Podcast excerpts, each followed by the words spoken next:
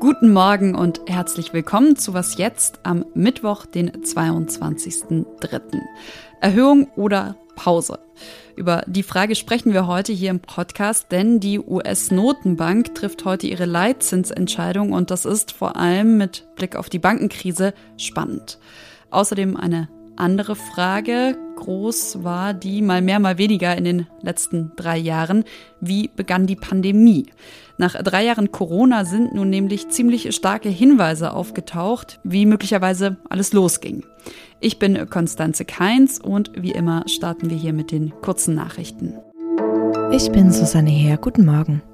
Heute endet der Staatsbesuch von Chinas Präsident Xi Jinping bei Russlands Präsidenten Wladimir Putin. Nach drei Tagen mit mehreren Gesprächsrunden haben Russland und China nun zwei Abkommen zur engeren wirtschaftlichen Kooperation vereinbart. Bei der Inszenierung einer innigen Freundschaft zwischen beiden Ländern ist bei dem Besuch aber sichtbar geworden, dass Putin vor allem seit dem Angriffskrieg gegen die Ukraine keine Alternative zu Xi hat und in vielem von ihm abhängt. Ein nächstes Treffen der beiden steht bereits an. Hier hat Putin zu sich nach China eingeladen, obwohl es mittlerweile einen internationalen Haftbefehl gegen Putin wegen Kriegsverbrechen in der Ukraine gibt.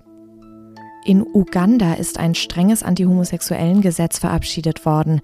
Menschen in gleichgeschlechtlichen Beziehungen droht damit bis zu zehn Jahren Haft. Auch wer homosexuelle Handlungen nicht meldet, macht sich nach dem neuen Gesetz strafbar. Menschenrechtler von Human Rights Watch befürchten schwerwiegende Folgen und warnen vor einem Klima der Angst. In der vergangenen Woche sind bereits mehrere Männer wegen sogenannter Praktizierung von Homosexualität festgenommen worden. Homosexualität ist in dem ostafrikanischen Land bereits seit 1902 verboten. Entsprechende Gesetze kommen noch aus der britischen Kolonialzeit. Redaktionsschluss für diesen Podcast ist 5 Uhr.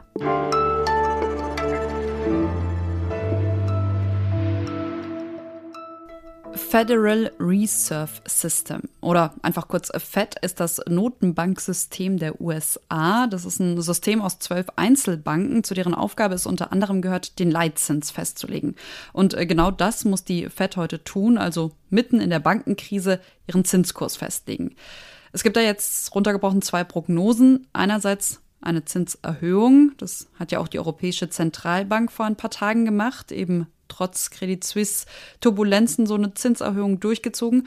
Oder aber die Alternative, eine Zinspause, also erstmal die Zinsen nicht zu erhöhen. Ja, und über diese beiden Optionen und ihre Bedeutung möchte ich sprechen mit Heike Buchter, unserer US-Korrespondentin und Finanzexpertin in New York. Hallo Heike, hi. Hallo.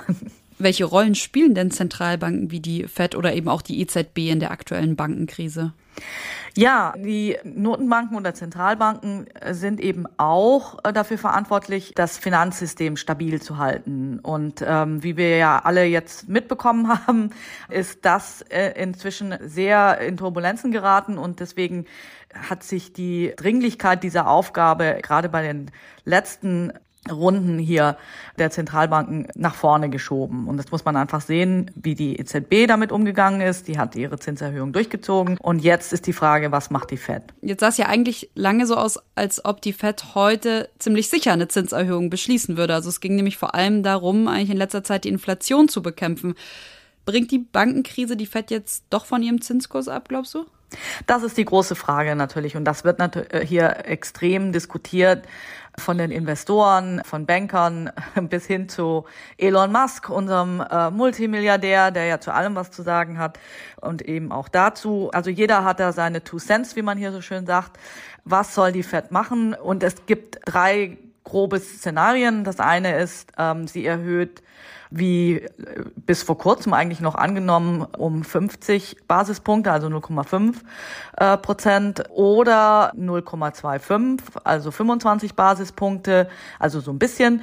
Und die andere neue Alternative, die jetzt durch die Bankenkrise nach vorn geschoben wurde, ist, ähm, sie drückt den Pausenknopf. Also sie setzt jetzt erstmal mit den Zinserhöhungen aus. Für Finanzlaien erklärt, was bedeutet das denn jetzt? wenn die Fed den Pausenknopf drückt? Oder was bedeutet es, wenn sie eben doch die Zinsen ein bisschen oder ein bisschen mehr erhöht? Also wenn äh, die Fed jetzt tatsächlich die Zinsen erhöhen sollte, dann werden natürlich Kredite teurer, dann wird Geld teurer, dann werden Mittel teurer und das zieht sich dann so äh, durch die Wirtschaft. Dabei muss man sagen, die Absicht ist so ein bisschen ja, wie so eine Chemotherapie für die Wirtschaft. Man versucht, äh, die Wirtschaftsaktivität runterzudrehen, indem man Geld einfach teurer macht. Und das zieht sich dann eben durch bis hin zu Leute, die sich ein Auto kaufen wollen, was ja hier in den USA überwiegend auf Kredit passiert. Die überlegen sich das dann, wenn die Zinsen so viel höher sind. Äh, Leute, die ein Haus kaufen wollen, überlegen sich das, weil die Hypothek eben teurer wird. Und Unternehmen, die sich überlegen, einen Kredit aufzunehmen, um eventuell, was weiß ich, eine neue, eine neue Lagerhalle zu bauen oder sonst was, die überlegen sich das eben auch, weil sie dann eben einen teureren Kredit aufnehmen müssten also an allen möglichen Stellen wird es dann eben so sein, dass viele Leute sagen, das ist mir jetzt zu teuer oder da warte ich erst mal ab. Und das verlangsamt dann eben die Wirtschaft und damit eben auch den Preisdruck. Ja, also wenn man viel Nachfrage hat und wenig Angebot, wie das eben zuletzt war nach der Pandemie, dann steigen die Preise und die, die FED versucht jetzt praktisch die Wirtschaft so zu verlangsamen, dass sich Angebot und Nachfrage wieder einpendeln können. Das ist eigentlich die Aufgabe von dieser Zinserhöhung. Was aber auch bedeutet, dass viele Leute ihren Job verlieren werden, weil Wirtschaftsaktivitäten eben runtergefahren werden. Danke nach New York. Danke für das Gespräch, Heike. Danke. Bis dann. Tschüss. Und die Bankenkrise beschäftigt uns hier bei Was jetzt auch weiter. Am Samstag wollen wir nochmal einen Rundumschlag sozusagen wagen und in einer Sonderfolge Ihre Fragen zur Bankenkrise beantworten. Schicken Sie uns also gerne weiter Mails mit Fragen oder sehr gerne auch Sprachnachrichten. Dann hören Sie sich vielleicht sogar schon bald selbst in einer Was jetzt Folge. Wie immer geht Sprachnachricht oder Mail an wasjetzt@zeit.de.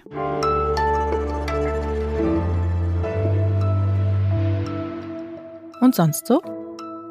Ein Jesus am Unterarm oder ein Kreuz am Bein. In Wien kann man sich bald kostenlos ein Tattoo stechen lassen.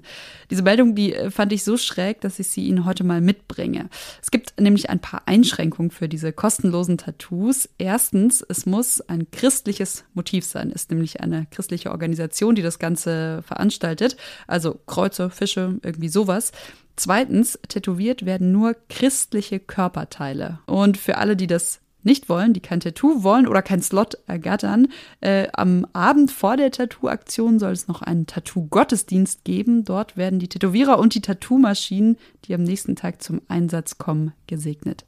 Ja, ordnen Sie das einfach als skurrile Nachricht ein oder planen Sie Ihren nächsten Wien-Besuch.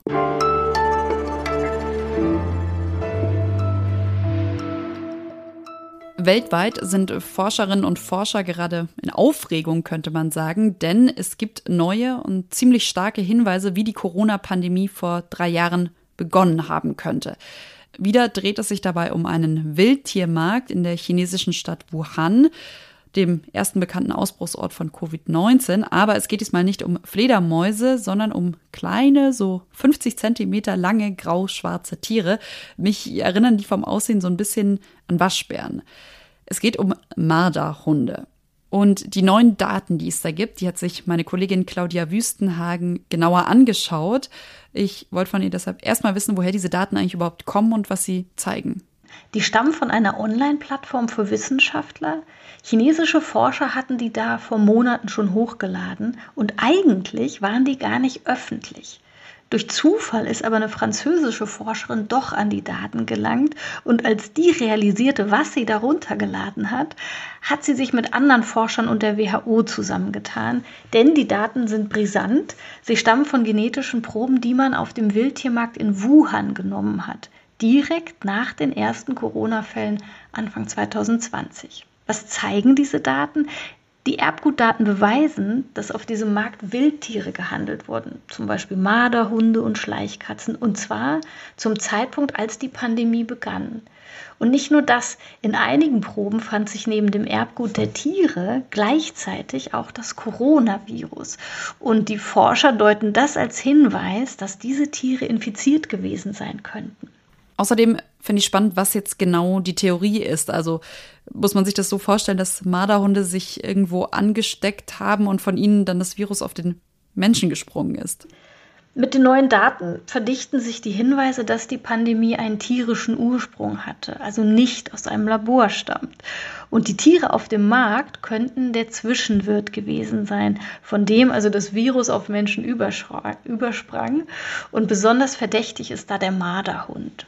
Eine Frage bleibt noch, und zwar ob damit die Frage, wo das Coronavirus seinen Ursprung hat, wirklich jetzt final geklärt ist oder ob der Marderhund jetzt erstmal in Anführungszeichen nur so ein weiteres Puzzlestück ist. Eher Puzzlestück als finale Antwort.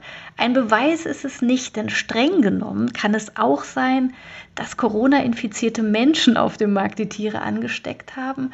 Aber man muss schon sagen, zusammen mit früheren Erkenntnissen deutet jetzt schon vieles darauf hin, dass das Virus eben von Tieren auf Menschen übergesprungen ist und dass das auf diesem Markt passiert sein könnte. Und einen Text von Claudia Wüstenhage und Florian Schumann, den finden Sie auf Zeit Online und natürlich über die Verlinkung in den Show Notes. Und das war's von Was Jetzt am Mittwochmorgen und von mir Konstanze Keins. Heute Nachmittag im Update, da hören Sie meinen Kollegen Janis Karmesin. Ich sage Tschüss, bis bald und danke für Ihre Nachrichten. Nicht vergessen, die Sprachnachrichten zur Bankenkrise oder die Mails an wasjetzt.zeit.de. Tschüss! Falls Sie sich jetzt noch fragen, was christliche Körperteile sind, beziehungsweise was keine sind, von den Veranstaltern dieser Tattoo-Aktion heißt es, wir machen keine Tattoos am Hintern.